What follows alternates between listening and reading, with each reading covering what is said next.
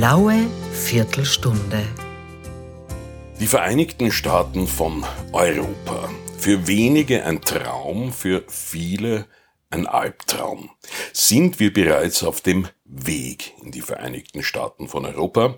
Andreas Reismann begrüßt Sie zu einem freiheitlichen Podcast und ich freue mich, mit mir im Studio zu haben, die Europasprecherin der FPÖ-Nationalratsabgeordnete Petra Steger. Grüß Gott. Vielen Dank für die Einladung. Sehr gerne. Sind wir bereits auf dem Weg in die Vereinigten Staaten von Europa und was würde das äh, für die Souveränität Österreichs bedeuten? Ja, wir sind eindeutig schon auf dem Weg in die Vereinigten Staaten von Europa. Das ist das deklarierte Ziel. Nicht nur, wie wir auch in der letzten aktuellen Europastunde äh, gehört haben, von den Neos, sondern in Wahrheit von fast allen Parteien in Österreich mit Ausnahme der FPÖ. Und es ist auch das deklarierte Ziel der europäischen Eliten, also der Zentralisten in Brüssel. Ähm, seit Jahren arbeiten wir versteckt, also die Europäische Union versteckt äh, in Richtung dieses Ziels. Ich habe ich hab in der aktuellen Europastunde gesagt, dass es zumindest äh, ehrlich ist von den Neos, dass sie offen dazu stehen. Ja. Diese Ehrlichkeit äh, wäre auch von den anderen Parteien einmal angebracht, äh, ähm, weil das, was sie machen, ist ja umso schäbiger, wenn sie es heimlich machen mhm. und sukzessive mittlerweile unsere Verfassung, unsere Grundbausteine auch aushöhlen und unsere Souveränität aushöhlen und immer mehr Kompetenzen nach Brüssel schieben. Mhm. Ich halte das für schwer verwerflich und das ist kein Konzept, das wir befürworten und äh, wo wir uns mit aller Macht auch dagegen stellen werden.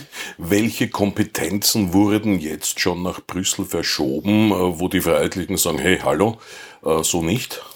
Ja, so in den vergangenen Jahren immer wieder, ähm, auch nicht nur durch auch Beschlüsse auf europäischer Ebene, sondern auch durch Gerichtshofbeschlüsse. Der EuGH ist ja auch da ein Treiber der Kompetenzen ähm, für Brüssel.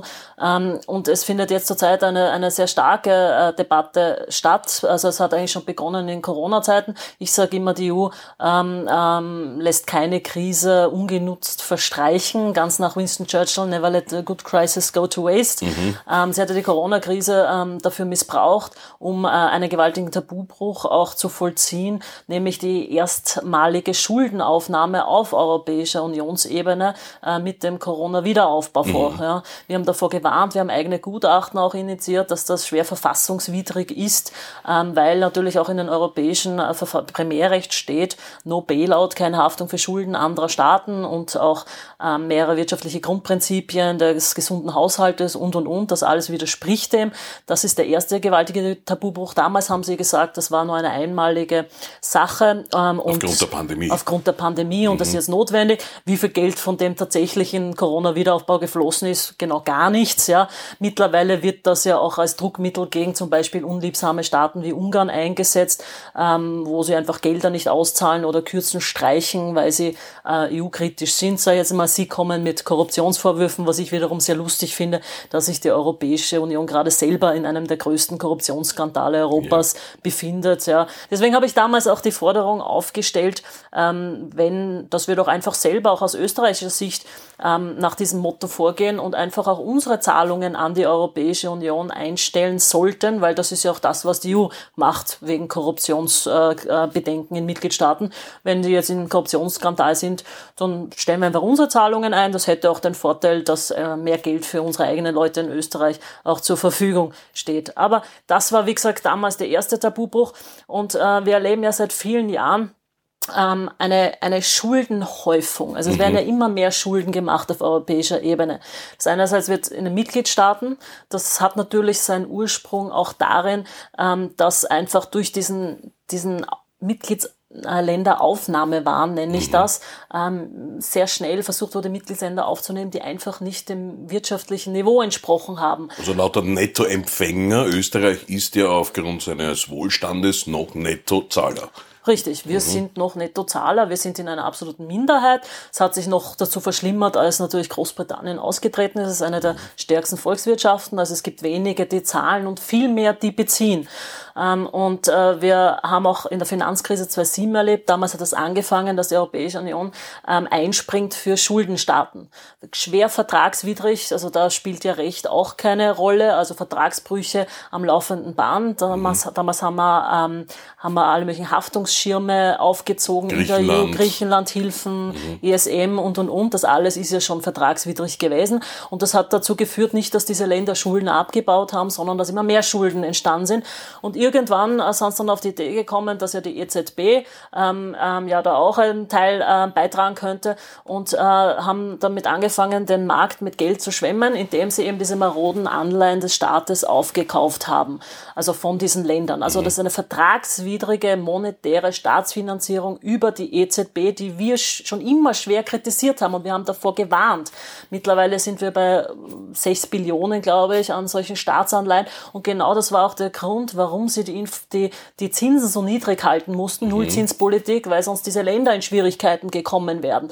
Und genau ist auch der Grund, wenn man den Markt mit Geld schwemmt natürlich, ist das ein wesentlicher Inflationstreiber. Natürlich. Also das ist hat jetzt, auch wenn die Politiker uns das gerne einreden wollen und Russland die ganze Schuld in die Schuhe schieben wollen, na, das hat auch einen wesentlichen mhm. Grund in dieser äh, EZB-Geldpolitik, zusätzlich zur Corona-Politik und, und, und, und, und Klimafanatismus, da kommt ja einiges dazu, äh, was diese Inflation so nach oben treibt. Aber da werden halt Staaten finanziert über viele Jahre und es gibt mehr und mehr Schulden. Jetzt finanzieren wir auch noch die Ukraine mit ähm, mit Milliarden. Ja. Weitere auch, 18 Milliarden wurden da jetzt wieder freigegeben ja, quasi. Bis, ja, genau. Ja. Ähm, auch ähm, unter dem Deckenmantel der Friedensfazilität, also das sind ja auch immer Fake News Bezeichnungen, nenne ich das auf europäischer Ebene. Ähm, und auch schwer neutralitätswürdig, weil wir zahlen natürlich ähm, dort mit ein. Das widerspricht unserer Neutralität, haben wir auch schon oft kritisiert. Aber unsere Neutralität spielt anscheinend für diese Bundesregierung und die anderen Parteien eh überhaupt keine Rolle mehr. Die interpretieren sie, wie sie wollen und legen das aus, wie sie wollen. Okay. Ähm, aber wir zahlen immer mehr. Mhm. Und deswegen sind wir wieder beim, beim, bei den Kompetenzen, die in die EU wandern sollen oder was sie gerne hätten, weil ähm, irgendwo muss ja das Geld dann herkommen. Und, und im Moment läuft es ja so, dass es äh, mühsame Budgetverhandlungen mit den Mitgliedstaaten gibt. Ähm, und das will die EU nicht. Deswegen will sie eine eigene Budgethoheit. Und zur Budgethoheit kommen natürlich dann auch die europäischen Steuern. Mhm. Jetzt argumentieren sie, mit CO2-Steuern oder großen äh, Betrieben, internationalen ähm, Digitalunternehmen, die ja nur auf europäischer Ebene besteuert werden können. Ja, ich sage, die können überhaupt nur weltweit besteuert werden, weil wenn nicht in Europa, dann wandern sie halt ab aus, aus, raus aus Europa. Aber das nehmen sie halt als Vorwand, um das große Ziel auch der Steuerhoheit zu erreichen, damit sie dann direkt in die Taschen der Bürger greifen können mhm. ähm, und damit auch ihre eigene Einnahmequelle haben. Und das ist der nächste große Schritt zu einem Staat. Dann haben sie Budgethoheit, Steuerhoheit und das bedeutet natürlich im Umkehrschluss auch ein Verlust der Budget- und Steuerhoheit Österreichs, der Mitgliedstaaten. Und das wäre über eine absolute Katastrophe, weil natürlich auch die Steuerhoheit der größte Lenkungsmechanismus ist, der ein Staat hat. Mhm. Also das aus der ja. Hand zu geben, ist de facto schon eine Aufgabe, eine wesentliche Aufgabe der nationalstaatlichen Souveränität. Mhm.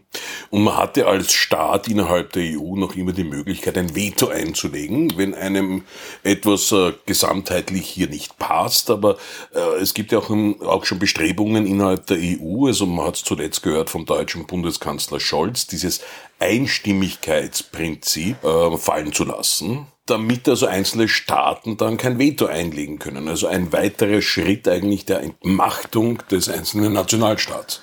Vollkommen richtig. Und das ist immer unter dem Deckmantel der Handlungsfähigkeit der EU. Mhm. Wir müssen handlungsfähiger werden, kommt dann immer.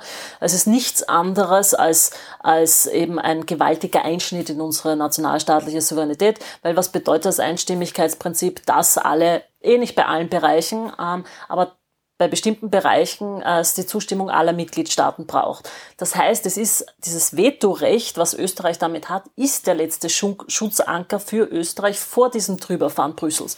Ähm, und ich habe auch heute allen gesagt, die das tatsächlich fordern von NEOS und den anderen Parteien, ob sie das wirklich durchdacht haben. Ich meine, abgesehen davon, dass wir uns dann unsere Neutralität sowieso vergessen können, uns dann am Weg zu einer EU-Armee mhm. plus NATO im Hintergrund natürlich befinden ähm, und wie, wie wir sehen im Moment, wie die Europäische Union an einer Eskalationsspirale auch dreht, ähm, lässt das nichts Positives für die Zukunft auch erwarten. Ähm, aber vor allem muss man natürlich auch bedenken aus wirtschaftlicher Sicht. Und ähm, das da spreche ich vor allem auch die ÖVP und die ne-, NEOS als angebliche Wirtschaftspartei an.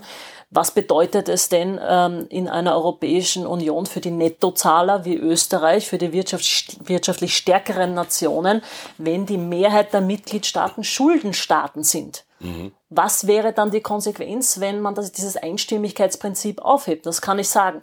Noch mehr Schulden, noch mehr Schulden, noch mehr Schulden und noch mehr Umverteilung unseres Wohlstands in andere EU-Länder, Pleitestaaten. Und wie wir in der Vergangenheit gesehen haben, führt das dazu, dass immer mehr Schulden gemacht wird. Also alleine das zu fordern aus wirtschaftlicher Sicht ist eine Bankrotterklärung der Frechheit gegenüber den Steuerzahlern in Österreich. Mhm. Und die wenigen Träumer, die also jetzt, wie NEOS zum Beispiel schon, diese Vereinigten Staaten von Europa fordern, die USE möchte man sie in Anlehnung an die USA, an die Vereinigten Staaten von äh, Amerika dann nennen, nehmen ja die USA immer quasi als, als Vorbild und sagen, ja, dort funktioniert's ja auch. Ne? Die US of A ne, sind ja eigentlich der, die größte noch Wirtschaftsnation der Welt und dort funktioniert das alles toll. Man kann aber das amerikanische äh, Vorbild jetzt nicht eins zu eins auf Europa umlegen, oder? Ja, allein das ähm, miteinander zu vergleichen, was man ja auch schon beim Namen sieht, allein, dass man Vereinigte Staaten von Europa hernimmt, ja, ähm, das zeigt von einem vollkommen fehlenden Geschichtsbewusstsein und von einem vollkommen fehlenden Bewusstsein für die Unterschiede, die verschiedenen Kulturen und Traditionen in der Europäischen Union.